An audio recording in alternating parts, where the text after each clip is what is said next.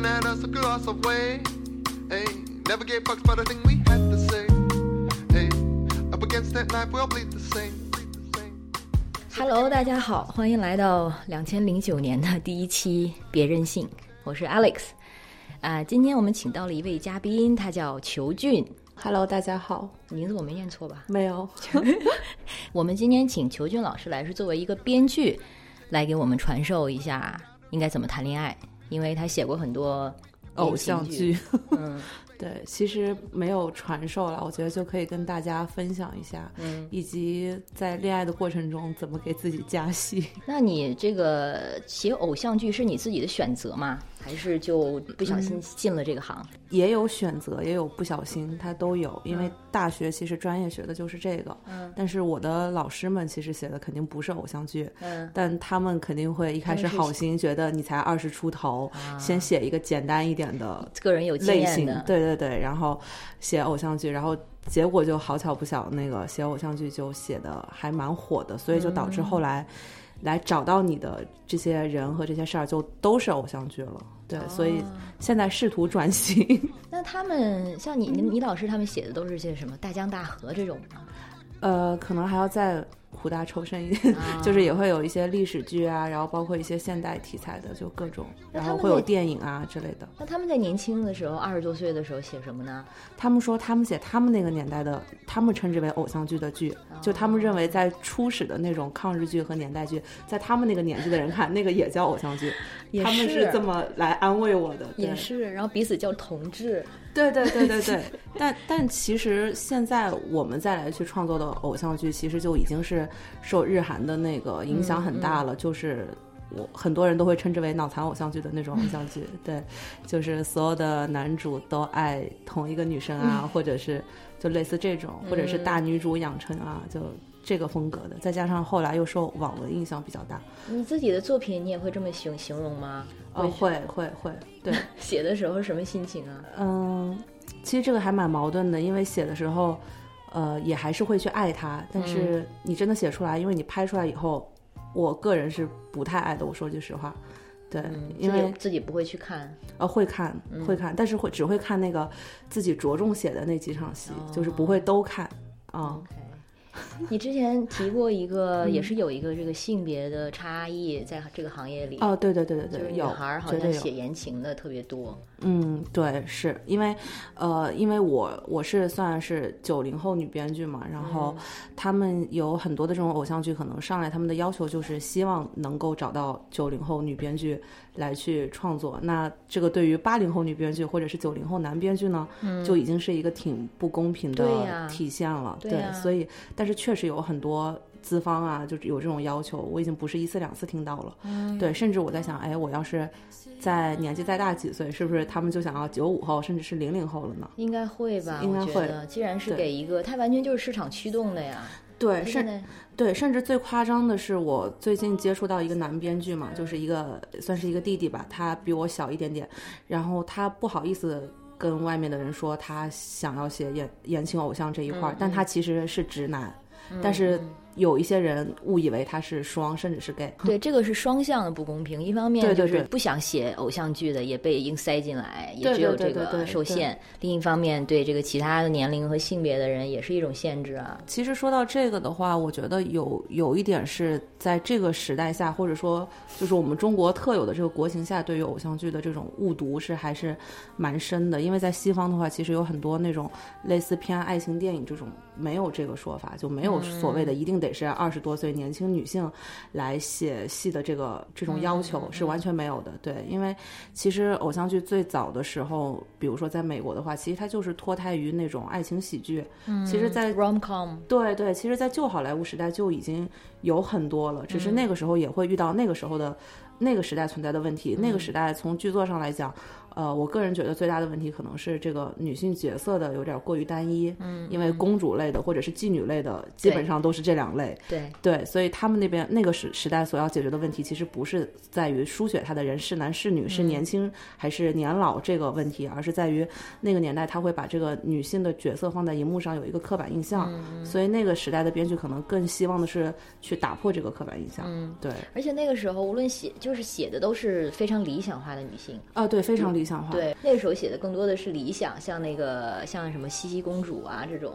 呃，对，其实因为偶像剧发展到现在嘛，就是到底怎么样，现在能给它定义成是一个偶像剧？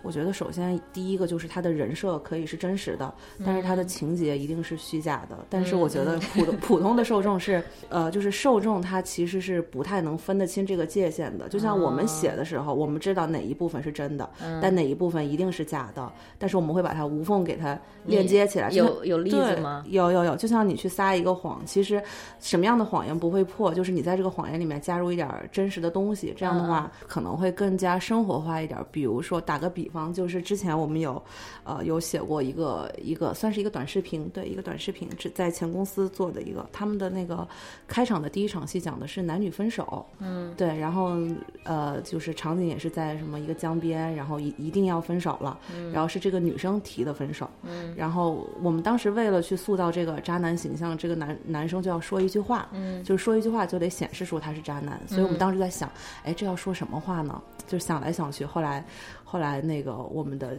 团队里面，其中有一个女孩，她就说了一句话，那句话是她的前男友真的对她讲的，就正好挪用到了这个地方。那个男生说了一句啊，以后我们还能做朋友吗？哇，这句话真的就很渣，但是实际上，呃，就只有这一句话是真的，嗯对。然后，所以这一句话反倒是真的。对这句话反倒是真的，但是他那个所谓的在江边呀、分手啊、后来的回忆的美好，这些其实都是一些剧作和虚假。在情感上打动人，肯定还是要基于现实中汲取一些素材。对对，现实中的素材很重要。就最真真实的这这些 moments 才是最好的故事吧。就是我们上一次写戏的时候写床戏，嗯，对，呃，那个是当时是。算是一个定制剧，就是那个平台方已经要求好了，就是一定要是这个这样的一套模式，一定要是偶像剧，甚至是连演员都定好了，所以就相当于是资方那边资本手已经伸得很长了，对，所以在这个编剧的那个可创造的空间就非常非常少，所以在这种情况之下呢，然后我们大概，但是我还是挑了那么一场戏、两场戏是。相当于是用了自己的这个热爱吧，就往里写，夹带私货。对，夹带私货。所以，其实，在那个点上，这个戏可以没有床戏，但是呢，我们就觉得要不就加一个吧，就要床戏。对，就要床戏，就要浪漫，因为，呃，就是资方他肯定对这个事情是不会去拒绝的，因为他还挺有料的嘛，剪辑出来也会很好看。但是因为他的那个定位，其实人设都是那种十八岁到二十岁，就非常非常年轻，所以当时。我去写这个床戏的时候呢，我就让他们要在一个就是在家里，然后有一个那个家庭影院，然后家庭影院上要放着电影，还得放《教父》。还得配着那个教父的音乐 然后你自己的爱好。呃，就是因为我觉得这样会比较有美感，因为我个人其实特别喜欢教父那个所以还三部的电影。OK OK。对，因为但是其实这个这个 moment 和这个调其实跟那一套剧非常不搭。嗯。对，但是我还是想要这么写。它跟上床其实也不是很搭呀。对，呃，但是我觉得我们那个当时写的还挺有意境的。后来看过文字版的人都觉得啊，这场写的好好，就画面感非常非常足。嗯。包括就是那个什么榻榻米啊，他们要躺在，然后那个手是怎么牵到。一起的，然后两个人的脸怎么是越来越就越来越靠近啊？包括喝的是什么酒什么的，这些细节都会有写到。但其实这个整体的感觉，我觉得就会比较像，比较像一个三十多岁的男主和一个二十多岁的女主，不太像是一个二十岁的男主和一个十八岁的女主。对，这个其实有点跳脱了，是有点不应该。但是因为确实是想这么写，然后后来。特别有意思的是，后来这个剧本就是到了那个导演手上。那导演后来问我说：“是不是这整部剧只有这一场你是走心写的呀？” 我说：“我说被你看出来了呀，风格不太一样。”对，但是 其实导演也挺喜欢这场戏的。对，后来他还特地去找了那个那个碟，他还问问我。我当时很感动的是，那个导演问我，他说：“哎，你当时上面只写了你想要教父的那个电影，你有没有指定你想要教父的哪一个场次？”哇，所以就当时这还挺对对，所以。被尊重，对，感觉非常被尊重，所以后来他拍的那一幕也都还挺有美感的，嗯，对，所以走不走心就是不一样嘛，嗯，是是，但是确实那个戏的那种上来的这个开篇没有办法做到完全走心，其实，呃，我们会在某一些细节上走心，包括我之前就是今年刚刚写完的一套电视剧，其实男一男二我都不是很喜欢，我可能非常非常喜欢的是一个算男四也不知道男五了，就这个也是你不是现有的剧本。是先有剧本还是先有的演员？嗯、是先呃先有的不是演员，先有的是资本或者先有的是平台，一般都是现在有很多都是这种模式，就上来可能他已经定了想要一个，比如说现代都市喜剧，或者是呃校园青春爱情，就是他会先把类型给定的比较框架比较死，对那演员他们有的时候也会指定吗？演员有的时候会，有的时候不会但是演员那个我们可能不会考虑太多，因嗯为演员演的好不好，那就是演员自己的事儿了。对对所以你说的这个是你写剧本的过程中，你嗯更喜欢这个男四。对，我我更喜欢这个男四，就是因为男一男二就可以照套路去写嘛，就是男一，因为很多男一真的就不是现实中中会存在的这种人，或者说现实中会存在，但是他所发生的这一系列和女主勾连的这些事情都不会存在。对，这个别是《流星花园》吧？我怎么听、呃、不是《流星花园》，不是《流星花园》，因为其实看现在很多的那个戏的男一，他都有两种，一种是不管他是什么样的职业，他一定是特别具有社会地位的，就要么是富二代这种不谈是家里的，要么就是自己一定是事业有成，对，然后然后这个是首先对，然后其次呢是他一定能够。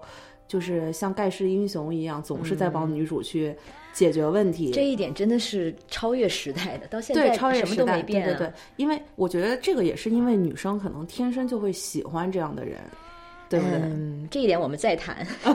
对 男四是所以他，所以我的意思是，那这样，那这样的话，既然有这样的规矩所在，那定那写这样的男一，我就会觉得没有意思，因为我觉得生活中不太会有这样的人。嗯，对，所以后来就我个人就会把更多的情感倾向于男四，而且男四他就可以，因为是男四了嘛，所以就是呃那个制拍制片或者说是其他的老师，他们也不会那么的认真看你，这样的话自由的度会很高，所以我就我就会个人特别喜欢男四。对，对这就有点像，就像那种家里有很多孩子的那种家庭，对对对，到了那个可能老大压力很大，然后最小就是备受宠爱对，中间的那个就是随便你了，你能这个能成长能长大健康长大就行。对的心情。对，男四是一个，就是他上来的一个人设是一个狗仔队的一个记者，然后他呢要去，就是相当于要去跟拍那个女主，因为女主是明星嘛，就这么一个人设，然后他就要要去偷拍，所以他相当于本来是一个很负面的角色，但是他后来喜欢了一个女二，呃，算女二吧，对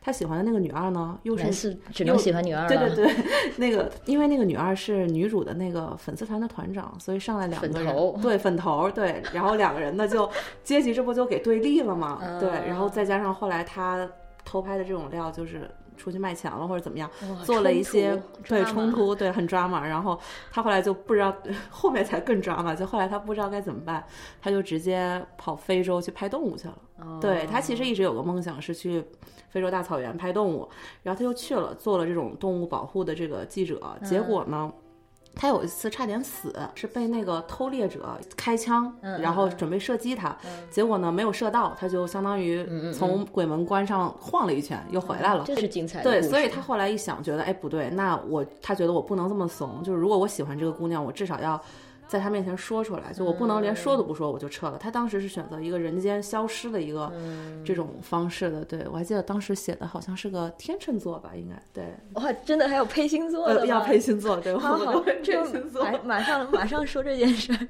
那因为我跟你说到这个这个男孩儿，其实我觉得你写他会不会过瘾，也是因为因为你在他身上有没有感到一种解放感？啊，有有有，对他本来可能做的这个工作让他自己其实也觉得跟自己的理想有冲突，对对，对然后他有一天就放下不管了，做做自己去真正想做的事情。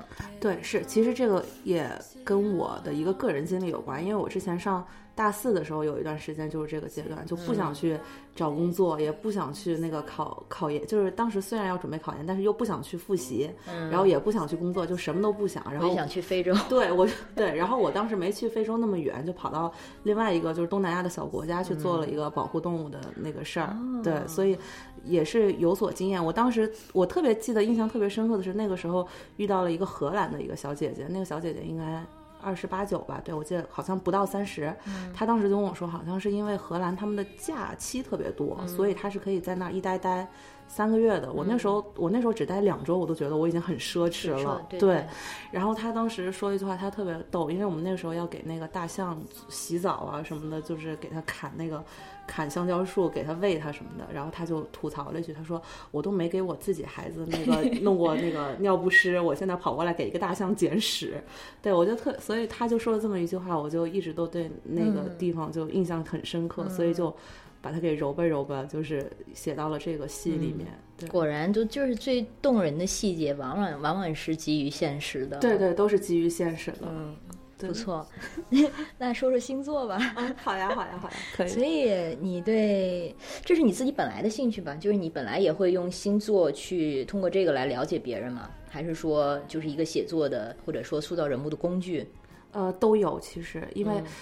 也不知道是巧合还是怎么着，我我个人还是蛮信星座的，而且我感觉我身边的人好像都还挺显性的，就没有遇到过说这个人是个出来。对这个人，比如说他是个土象星座，结果他的呃性格特别火象，没遇到过这样的人。对，但不还有上升跟月亮什么这些？对对对，会综合看，都都会看。对，还有呃金星和水星那些都会看。其实我也有一个阶段是觉得哦，我太符合我这个星座了，简直看到这个对呀，然后我的什么。什么天王是水瓶，然后月亮是天蝎，你就想说那个很像，我觉得很像啊，这都看得出吗？没有，就是一说就觉得哎，挺像的不？因为如果你说你的月亮是个是个怎么说是个白羊之类的，我就可能觉得不太像。但说天蝎，我觉得哎还挺像。对，所以但是你在就是读这些东西的时候，也不知道是不是在自我补完，你就就是然后就觉得我是这样，那我就真的变成这样了。这个东西它肯定不是科学，所以作为一个作为一个有有学术背景的人，我这方面非常撕裂。然后就是哦，我也有点撕裂，对，就是属于那种 guilty pleasure，你知道，就是在有一些环境，我是不敢把这个话题提出来的。像我又是一个自诩非常理智的人，你没办法去 defend 这个东西，因为它就不是科学。嗯，所以就受到别人质疑的时候，你也没有办法很大方的去说你是错的。明白，明白。对，但是大家彼此如果都是用这个东西当做一个流通的一个话题的话，就没有问题。因为现在有很多，呃，我知道有很多年轻编剧，老一代的应该不太会。年轻一代的编剧，他们上来写人设书面语的时候，上来第一个点就是某某某女，多少岁，什么座。啊。对，现在都成了一个惯性了。因为我看到很多的编剧就是写的本子，他们都是这样去做的。这个我也不知道算不算是一种偷懒吧，但是。确确实是一个比较好用的技巧，对对呀对呀，的确是让他的人人设就丰富了一层吧。而且我觉得像这个星座，它的关键就是在于双方都懂，双方都有这个参考的这个架框架就可以。反正你就是一种语言，彼此能理解就可以了嘛。对对对，是。然后包括其实星座这个事情，嗯，就包括合盘啊这些，就也有很多衍生品嘛。就你上来可能。在跟你的这个暧昧对象，呃，在暧昧的时候呢，就已经想要知道他是什么星座，然后想要是是是通过对方是什么星座，然后去努力的去怎么说呢？套路他，就努力的去，或者说符合他的口味，对，或者或者说去了解他，更多的了解他。哎，这个会不会会不会显得特别不女权？我突然觉得，嗯，我觉得就是彼此想了解吧。我觉得有的男孩子。我我倒不会觉得他不女权了，我还是觉得他不科学，不科学是吗？因为就我刚刚在来的路上嘛，因为我跟我的那个室友，我们俩一起打车走，他要去电影学院，他是个演员，就我们俩在路上还在聊这个话题，就是他当时问我，他说他说哎，球俊你是上升天蝎，他就问我说，你觉得那个天蝎座是喜欢喜欢自己的呢，还是喜欢去喜欢别人的呢？后来我就觉得这个问题可能还是我可能会偏向后者，但因为他是摩羯。座，他就说他偏向前者，就是如果一个就是他只会对那种特别特别喜欢自己的人，而且最好是上来就呃能追求的，就是特别轰轰烈烈的那种，他可能会更容易动心。但是在我眼里看，就觉得。啊，特别傻，就是你都还不了解我，你为什么要追的轰轰烈烈，就很很傻，我就很不喜欢这样的。所以，所以这确实会有喜好的偏好在里面。而且这个性别内的差差异肯定是大于性别之间的差异嘛。对对对。如果说有的人的个性可能就是比较希望去讨好别人，或者说比较在意自己讨好型人格，对自己在别人心中的这个态呃形象啦，别人对自己的态度啦。这个的话，我不能说完全没有性别化，就是女性可能就是整体上会更在意一点儿，就整体上平均值的话，对。但是并不是说所有女生都这样啊，或者说所有男生就不在意啊。我相信其实有的男生他在我不知道现在男年轻男孩怎么样啊，但是你对一个女孩有兴趣，然后想就试探，然后想那个彼此了解更多的时候，如果告诉你说，哎，有星座这么个东西可以帮助你更好的去了解这个人，他很有可能也会想接触的，对不对？嗯，对我身边其实就有一个男生，但他是编剧啊，就是他还挺浪漫的，因为他有一段时间喜欢一个小姐姐，然后那个小姐姐是天蝎座，对，所以他就整天问我们的同事，有因为我们有个同事是天蝎座，就问他，他是什么星座的？他是双鱼，他就问，哎，你们那个天蝎座是喜欢什么样的？我这么做对不对？我这么说对不对？就很唠叨，特别唠叨，每天问问七八百遍。然后过了半年呢，他又喜欢了一个白羊座的小姐姐，所以就每天来问我，哎，你们白羊座这么说对不对？这么做对不对？然后我就觉得，天哪，你们双鱼座要这么唠叨吗？你就说呀，你就做呀，干嘛要？他真的要问很多遍，在做之前。像男编剧，他也会更多的去了解星座啊，会会会，完全会。那在他的现实生活中有帮助吗？我觉得有，因为，呃，从友谊、友情的层面来来看，他可能更容易成为妇女之友；然后从爱情的层面上看，我觉得会更浪漫吧。我觉得很多女生可能喜欢这种。就比如说有一个，我有一个我印象还挺深的，因为有过很多直男朋友会问我说，问我，哎，求君你能不能帮我挑一个口红色号，我要送我女友。其实我觉得直男能做到这一步，已经算是比较不错的了。对，知道来问一下，就免得买一个死亡芭比粉之类的。对。然后，但是那个男编剧朋友他是会这样，他是会把那个就是他喜欢的那个女孩的朋友圈从头翻到尾，嗯，他会去看她的那个自拍，就是口红颜色大概是什么样的颜色。哇，这高级很多。对他甚至能够就是能能分辨出，比如说他上大学那会儿一四一五年可能喜欢的是粉红色，然后现在工作了可能想要偏成熟一点，他喜欢的就是豆沙色，然后他自己再去丝芙兰去挑这么一个颜色，就他能通就是。当然了，前提是这个女孩没有仅三天可见朋友圈，对她就是能翻到这样子，所以我就觉得，应我觉得女生应该都会喜欢这种，就很走心，非常走心。对，而且我觉得这个是说明了更多是她的个性，她是很会，首先会观察，嗯，对对，然后她会找到正确的点去观察，呃，对，她知道这个东西，比如说如果可能换一个女生，比如说我，我真的是对口红一窍不通。可能如果是我的话，就是口红这一点，如果想作为一个被被观察的一个角度，就失效了。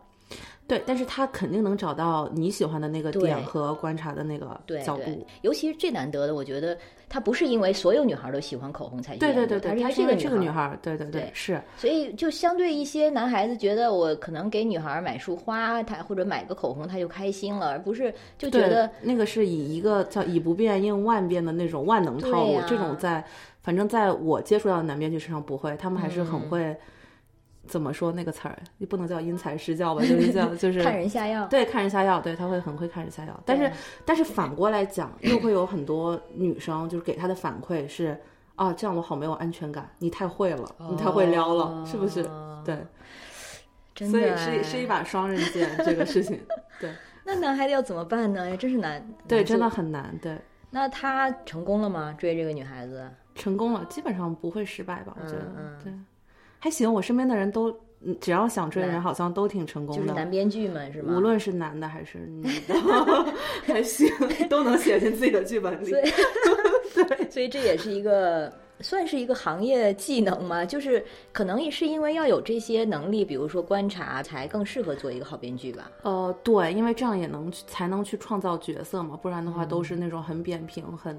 很就是很没有生活感的那种东西，包括其实我自己之前呃，就是有一个事情，我觉得也也算是一个怎么说呢，就是可能会编剧生活中面临的面临的问题吧，是在于我们有的时候会时刻担心自己比平常人戏多。所以会会很克制自己，在现实中，在现实中，对，因为我们很害怕，就是非我们行业的人会不太理解我们，会显得自己太过 drama 或者是怎么样。真的会有吗？会有会有，就就比如说有一段时间，就有一段时间，呃，我有一个还蛮仰慕的人，但是呢，跟他没有什么太多的共同朋友圈，那就相当于无法下手嘛，然后也不想下手，对，就不好下手，因为也都很要脸，就这种感觉。所以，但是，嗯。因为知道就是我们两人要去参加一个算是一个共同朋友的 party，所以知道在那个情况下肯定能见到，嗯，所以就在想就在想这个事情要怎么开篇呢？要怎么开篇呢？就在那讨论，就是会细多到这种程度，就是呃那一段时间不是会有流行那个在可乐上刻字嘛，就是各种对吧？然后那个会有一些刻名字那些吗？呃，在可乐上就是类似刻什么。百年好合就是那种，就是有有已经什么呃，他们是我网上抖音上火的是那种，呃，就是已经在一起一百天或者一周年，然后一开冰箱全部都是可乐，上面刻着某某句几句话，就那种东西，对，然后看上去还挺壮观，而且这个好像还有规定语境，就一般都是女生去准备给男生的，对，所以后来我当时就想，那要不就给一个可乐吧，我觉得我可以零天吗？呃，不是，是把我的那个微信二维码可以放在上面，对，然后。再想要加一个什么话呢？后来也是想了半天，那个文案就想的是，那个某某某什么，你微信缺个好友，然后后面跟一个二维码，在那个可乐上。对，然后我还做了好几个，因为什么黑色瓶子、蓝色瓶子、矮的瓶子、高的瓶子，做了做了，淘宝上就能做，还挺简单的。对，但是也费了一番功夫，因为能扫二维码的那个卖家并不多。OK。对，然后就是扫出来嘛，然后做出来，做出来以后。因为会担心，就是万一你只做一两瓶，它要是路途上磕了碰了不好看了怎么办？就还得有这种要求，就就买了一套回来。买一套回来以后，后来也带了那个可乐去那个 party。后来觉得没必要，就觉得你要是这么给了的话，就会很担心，就会觉得啊，这样上来会不会很像约炮啊？或者是呃，会不会让他觉得你有点戏太多了呀？因为他在他的世界里，他还不认识你。他也是编剧吗？他不算编剧吧，对，不算不算是编剧。对，然后后来就我们跨年那一天，然后后来我就跟我的好朋友，我们就把冰箱里的那几罐可乐给干掉了。觉得对，就觉得这个事情过去了，翻篇了。对，但是我觉得这一段呃这一段过程以后，也许我也可能会写到我的戏里面，但可能不是女主，可能女二、女三、女四都有可能。但是我觉得这个心情。很多女生在喜呃不能叫喜欢，就是在仰慕一个人之前的心情，可能都是这样的。是的，是的，是的，对，真的，这个想象力就很重要。而且其实，对我好像隐约有这样的记忆，就是想象一个设计一个特别完美的场面，对，然后出场，对，你可以说些什么？觉得当时想的时候会觉得哦，这个太聪明了，然后或者不给完全没有那个 就是对方拒绝的余地。但是到了现实的话，就是说不出口啊。对，会怂嘛？我所以我就特别羡慕或者说钦佩那一些在公共场合，比如说求婚啦，或者说做什么公开求爱这些场面的人，我会觉得那个你会喜欢吗？不喜欢啊，我也不喜欢。自己首先不喜欢，但是就是会做到这些的人，我就会觉得。也挺厉害的，因为就是往往你在现实中想做这个场面的时候，其实自己已经软掉了，你知道吗？自己哦，明白，就意识到说这个跟我想象的不一样，还是算了吧。就这个真的做出来，并不会有我想象中那个效果的，就是会清醒。对对对，但是有些人就真的就会喜欢，因为我现在也是因为看很多那个编剧的剧本嘛，就是能，其实你能通过看这个人的戏，大概知道他的一个世界观。就是记得应该之前看过一个。九五年还是九六年的一个小女孩编剧，她写的剧本就会有这种像你刚刚说的非常公开的，然后特别一定要是恨不得就是时代广场那种 level，然后一定要有那种整个的那个大楼的那个墙上都是印的那个什么字儿，就是这种，那就说明他其实是很偏好这种。然后包括还写到要开一个什么五星级的那个宾馆，就是套房，然后但是你打开的时候全部都是他喜欢的那个兔子。什么鬼？就是他，就有一段时间，那个日本的那个兔子特别流行，他特别喜欢那个兔子。对，他还带了一只兔子在公司里，对，就放在他的椅子后面那个兔子。然后说整个房间都得摆满兔，他就会觉得好幸福。对，像你说的，写的东西肯定会反映出个人的向往，还有这个渴望。嗯，那那个。你对耽美文学，或者说啊耽美，我们昨天才刚讨论过耽美。对，像你之前就是提到，现在的偶像剧中，好像男性被凝视的越来越多了嘛？啊，对对对，对，其实好像这种女性凝视，就好像逆转了，然后现在男性偶像成了被凝凝视的对象。但是其实我在想，就是他们虽然是被凝视的多了，但是他们还是并不是那么被动的，就是他们是凝视的对象，但是他们还是相对主动的凝视对象。并不是说像广告中的女性一样，她们是这种就破碎的身体，给你看的是一些身体的部位，像这个什么屁股啦，或者什么嘴唇啦，或者说画像中这种女性，嗯，其实还好哎，我觉得他们也挺被动的。像彭于晏在电影中露肉露的还少吗？就是啊。但是可能我不知道他自己有没有很享受。如果他自己很享受，这个就没有问题。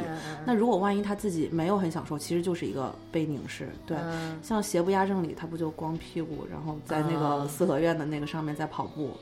对，但是那一个电影因为许晴的贡献可能会更大一点吧，所以一直都在被人讲。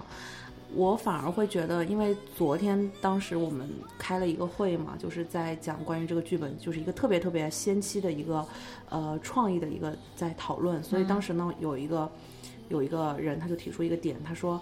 他说：“希望能够我们能够写出一点耽美感。就什么叫做耽美感呢？就是你在剧情上完全没有这个男生喜欢男生的这个剧情，剧情上是完全没有的。就是男主还是男主，男二还是男二，他们该喜欢女主还是喜欢女主去。但是呢，你得给他们有一些动作和细节和台词上的 CP 感，对 CP 感去供腐女们想象。这样的话，到时候就能在宣发上去来一波这种自来水，然后就啊天呐，这两个小男孩好可爱呀，好有 CP 感。但是其实，在早在编剧写剧本的时候就。”已经把这个东西给定下了，嗯，就这个东西叫，就在英文中叫 queer baiting，是吧？对，queer 就是指的像酷儿嘛，就是对不不不值得就可以都叫 queer，然后包括像像腐女啦这个群体，或者说喜欢去消费这种酷儿的啊产品的人啊，然后有一些这个剧呢，这个其实全球化的，我觉得大家对这一点非常了解，都非常懂。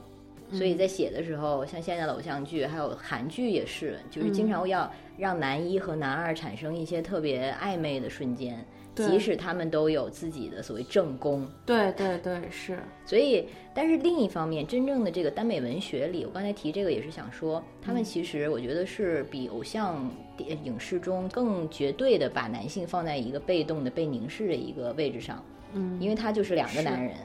其实通过就是写的人写写的往往是腐女嘛，通过这个来就是来 channel 或者说来表达自己对男性身体的一种掌控或者是一种凝视，嗯，所以是通过这么一种形式来写。其实我也很期待，就是国内到底，因为现在有那么多那么多的所谓的小说改编、IP 改编，嗯，但是还没有谁去改编这种耽美文学，就还是在其实有的有吗？有网剧。就前两年不是有一个叫《上瘾》吗？然后很快就下架了。哦，对啊，你看他最终还是没活下来。对，昨天我们还提到《上瘾》，对，就是能够变成现象级的那种还很少，就是大家对，所以大家就是在 边界试探，对，在边界试探。嗯，但是呢，这个我觉得不一样，比比比如说像那个《镇魂》。嗯，镇魂是对，这镇魂算是现象级的了，其实对算，但是好像也没有昨他们说有一个电影叫《昨日清空》，是不是？然后《昨日晴空》还是《昨日清空》？没听过这个。就是说，好像说那个是男二吗？还是有一个男的在影片的那个最最最末尾的时候说了一句类似就是，呃，我喜欢的是你。就是前面都以为男主喜欢的是女主，但好像最后才知道男主喜喜欢的是男二，好像是这么个意思。因为那个电影我也没看，昨天听他们讲说，好像那个电影。是被下架了还是怎么着了？它是网络制作还是说真？好像是上院线的吧？好像哦，哇哦，好像是，但但我没看到。对，嗯，昨天听他们说什么说，因为当时是有一个男生提说他那个在电影院已经昏昏欲睡了，但突然到结尾要走的时候，发现在场一片女生尖叫。他他就当时要提的点，意思就是。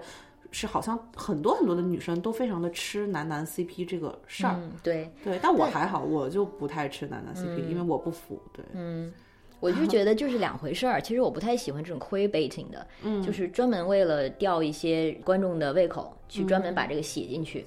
但是其实你并没有打算，you know，就像就是明白明白，对，给一些暧昧啊挺不道德的。对，然后呢，但是另一方面是它本来就像《镇魂》，它本来其实是耽美文学，嗯，但是因为这个尺度的关系，因为审查的关系，他必须要把它写的像兄弟情，其实就是两项的。这个时候大家就知道他好像也是这个 CP，然后他也是。就是写的很暧昧，然后两个人也有什么所谓正宫，但是大家都知道是为了更好的让这个 CP 能存活下去，嗯，就是不是说只是为了这个啊观众的这个钱包啊什么的，明白？就不是为了流量，不是为了点击率，对对对，所以他要把它收起来。另外，这种 queer baiting 呢，就等于它本来是没有的，然后要硬加进去。它这个硬加的过程，其实。我觉得不仅仅是就是你提到的这个 queer baiting 的事情，然后包括其实哪怕就是男女这个异性恋，其实把男性就是我们把男性角色塑造的那么的不接地气，就是那么的呃不像是就是人世间会存活的直男，也也是一种欺骗啊，就对很多对，直女也是一种欺骗。就是我真的作为一个偶像剧女编剧，来自就是来自我的一个忠诚的建议，就是不要相信偶像剧。嗯，那因为现实中的这个恋爱，你之前说是什么有很苦大仇深的一面，呃，对对，嗯对呀、因为生活本身不可能都是甜的东西嘛。嗯对，就是为什么你会觉得有一个东西甜，是因为平时都是苦的，对，所以你偶尔的那个甜，它可能才会叫浪漫。如果自始至终都是浪漫，那个就不叫浪漫了。浪漫必须要有一个对比面，这就是为什么我觉得那个偶像剧在这方面不是很道德的原因。对，就所以人家有人说是精神鸦片嘛，对对，精神鸦片是因为我我今年其实还真的遇到了一个让我觉得生活本身很浪漫的一个事儿，是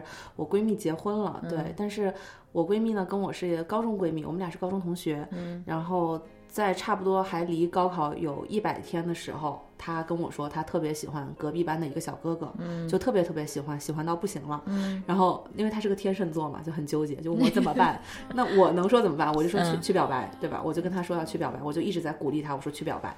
然后我当时就跟他讲，就是我说那个，即使即使你们现在没有在在一起，但是呢，你日后回想，你在高三快要高考的前夕，你对一个男孩表白了，这个不仅是你的记忆点，其实也是那个男孩的记忆点。所以我就鼓励他去了。我还特别记得那一天，我就陪他在那个就是。自行车的那个车库那个外面等那个男生，就等到、等到等到，特别。像日本电影里的桥段 对，但是这个真的是真实的，完全不带任何一点儿的虚构。就是晚上我们就一直在等，结果那个男生还出来的特别晚，然后就他们班都已经快走走人都走没了。那个那个女孩，我闺蜜就身子就已经抖的不行了，紧张的不行不行了。结果最后最后真的就是在她跟我说：“哎呀天呐，那个君君我该怎么办呀？”的时候，那个男生一个转角过来了，结果。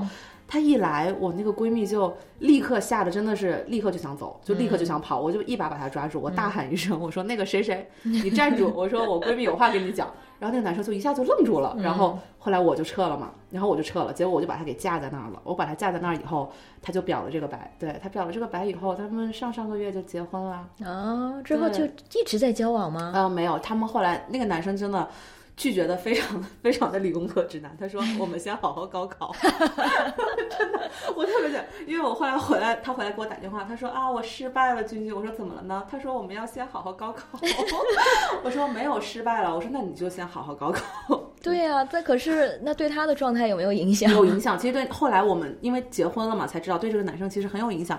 那个男生当时他是脑子是一片空白，懵了，嗯因为他也没有喜欢过其他女生，嗯。也没有过其他女生喜欢他，他压根儿就没想到他这么一个普通的上学的男孩，嗯。还能有一个女孩喜欢他，是这种感觉，就真的是懵逼的状态，所以就下意识来了一句：“我们先好好高考。”对，所以后来两个人又重逢了，对，又重逢了。然后后来是大学，应该是大学毕业了吧，就四年之后，嗯。然后又回到老家，然后那个男生就是有一天过来找到这个女孩说，呃，就是其实那个很多年前你的表白我还一直都记得，我现在想要你做我的女朋友。这样说听来是不是就很浪漫？对对对对，而且对他是挺挺写实的。它非常写实，对，然后这个东西，就告诉我的话，我会觉得哦，真的是一个真实的好故事。对，它是个真实的好故事，也会有很多我我发现就是可能在现实生活中，女孩经常会遇到的一个问题，就是关于我喜欢一个人了，要不要去主动，就这个问题嘛，就总是你怎么看？我觉得还是可以主动的，但是不要去瞎主动。就是年纪大了，因为高三还是那句话，要脸。对要脸，对，就年纪大了嘛，就不要再去做这种表白的事情了，这个还挺丢人的。但是我觉得可以，就是似有若无的去撩一下，还是可以的。嗯对，但是如果这个男生不上道或者没有那个 sense，那就那就算了嘛。但是我会觉得就是。嗯，做到你不辜负这段时光就好，这是我一直以来的一个观点吧。因为我特别记得我们前几天讨论过一个点，虽然那个点是谈失恋，没谈在一起。当时就是我们就几个人在脑爆嘛，对，就编剧的脑爆都是在讲自己的恋爱经历，对。然后其中有一个女孩就说了这么一段经历，她说她跟她前男友是因为她跟她前男友去一个地方旅游，就。我忘了去哪了，比如说西藏，这个女生是一直一直都非常想去西藏，然后把那个地方当做一个蛮就是蛮神圣的地方，然后就去了，然后大概去玩了大概七八天吧，然后就回来。结果后来这个女生无意间发现，这个男生在跟他去西藏的这个途途中，就这个期间发了一封邮件给前女友，嗯，对，然后而且这个西藏不是这个男生第一次去，他跟他前女友也去过。我们当时就就讨论的非常激烈啊，因为有一个直男编辑就会觉得，呃，这个没什么呀，就觉得这个还好，也是可以原谅的。虽然他这么做是不对的，但是你可以惩罚他。嗯但是我们女生就一直觉得啊，不行，要分手。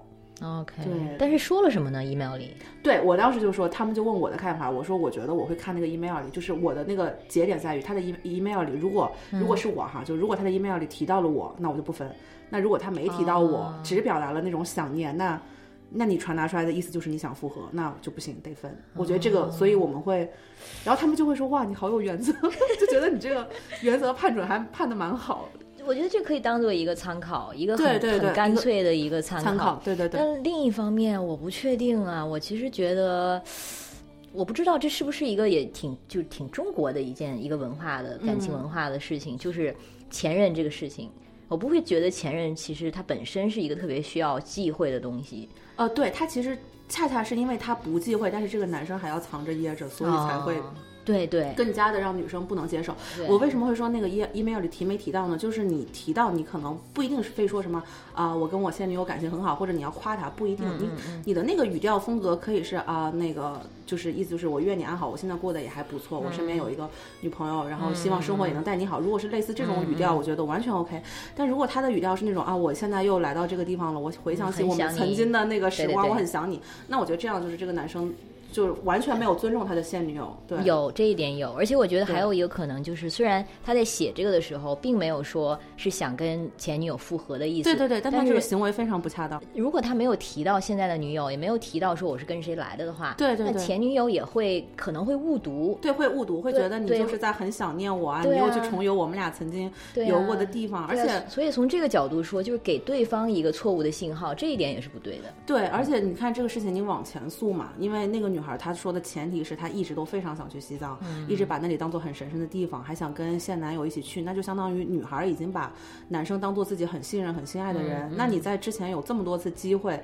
对吧？去说啊，这个地方其实我已经去过两次了，或者说，或者说哪怕我这个是我跟我前女友去过的，你到底介不介意啊？怎么怎么样？对对对对，就已经给过很多次机会，他还没有讲。我觉得很多时候男孩子也是这方面有点太小孩小小瞧，或者说低估女孩子的接受能力了，会觉得我一旦提出我的前女友，女孩就会爆炸。但 其实不会，嗯，对，因为呃，关于谈前任这个事情，我觉得本身并不忌讳嘛，但是但是有但是有很多行为的选择，我觉得男生还是要要有点儿那个 sense 吧，不然不要太心大，我觉得。嗯，根本上其实就是还是看他对你这个人是不是尊重吧。哦，对对，我觉得有的男孩子选择不说，因为他就觉得女人就是怎样怎样的，或者女孩儿就是嗯怎样怎样的，嗯，就是那些什么给人 情感建议的，上面都会说嘛，这个前任这个东西不能说啊，因为女人听了就会觉得就会多想。但如果说你基于你太一巴掌打死了。对，如果是基于你对你的女朋友、你的 partner 这个这种了解跟信任，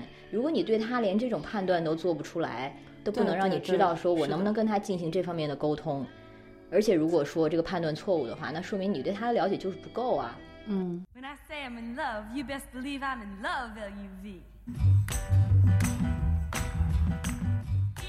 之前有一些新媒体公众号，我就很烦啊，就那种标题党，就说什么啊、没有那个不爱，就只呃没有不想谈，就只有不爱，这种话都是屁话。我觉得真的是有，就是不想谈啊、就是不想谈，真的会有男生会食草男啊，很多。对，很多，所以就是也不要总是没事儿就往自己身上找原因。就很多女生会觉得是啊，是不是我不够好？是不是我不是他喜欢的款？真不是，可能就是那个男生现在，因为现在都市包括压力也大，包括生活节奏也、也快，他们可能就更习惯自己一个人的生活，他们不太想要两个人的生活。有很多这样的男生。而且女生也很多，越来越多啊，年轻呃，女呃。对对对对，是，我觉得我现在目前就有有点这个状态，对。就是真的，尤其是年纪大了一点之后，觉得自己的时间就那么有限，就是更加会选择性的决定把它放在谁身上吧。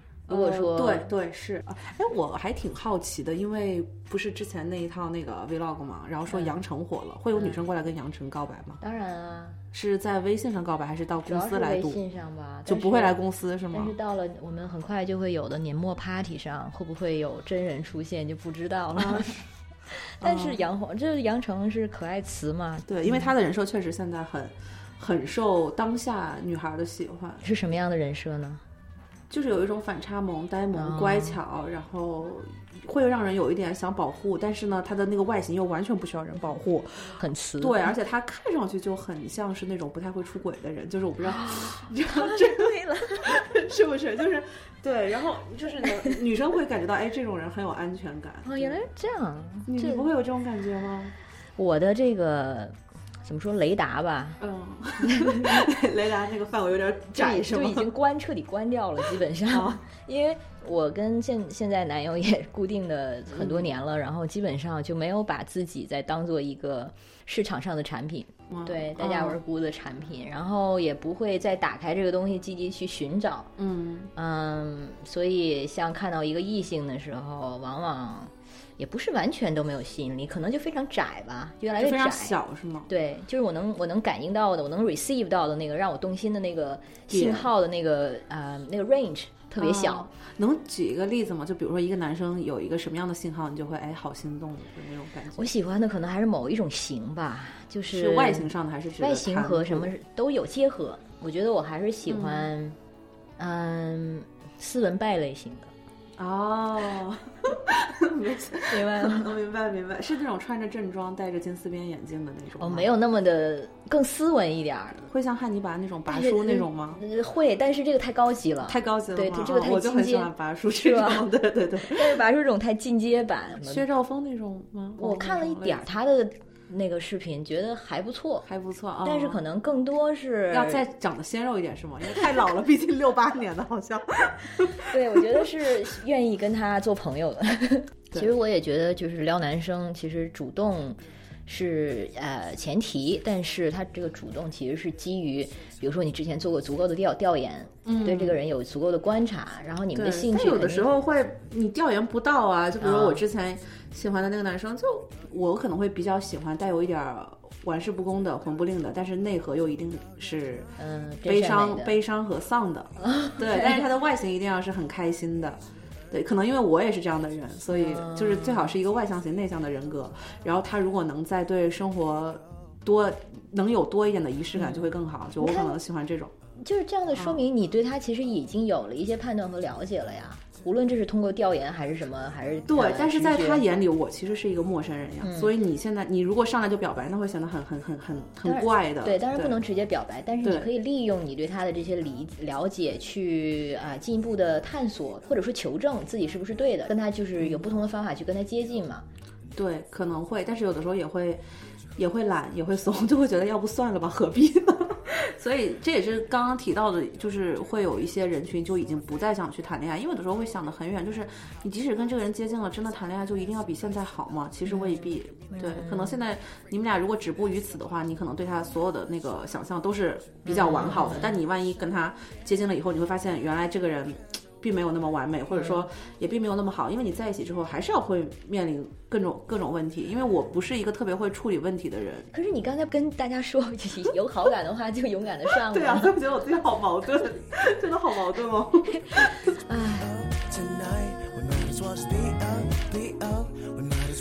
坦诚，我觉得就成年人的坦诚也不要乱用吧。嗯对，因为成年人的坦诚有的时候在别人眼里看会显得挺傻的。怎么讲？就是，嗯，因为年轻的时候，像学生的时候，你丢一次脸也就丢了，就无所谓，哦就可能止步于此。因为将来你们可能不会有很多的交集。但如果现在你不一样，现在其实我们每个人的那种工作生活圈，其实已经趋向于固定了。你在这个人面前丢一次脸，有的时候你哪怕你不在乎你们俩，你你们俩这个共同圈的问题，其实你也会在乎自己的问题。你会觉得，哎，我都到二十七了，或者我都到二十八了，我还干了这么一件很跌份儿、很丢人的事情。你回想的话，你会觉得，哎，这件事情没有在我的人身上添彩。嗯，而且十年过去，你还只记得这件事，好事都对。对对，所以如如果是我的话，可能会选择一个更加呃更加就是拐弯抹角的方式吧，嗯就是可能我最终还是希望他能知道，但是我会先把自己努力调整到一个不求结果的一个状态，然后再去让他知道。对，但我觉得很好像很多女生应该不会这样。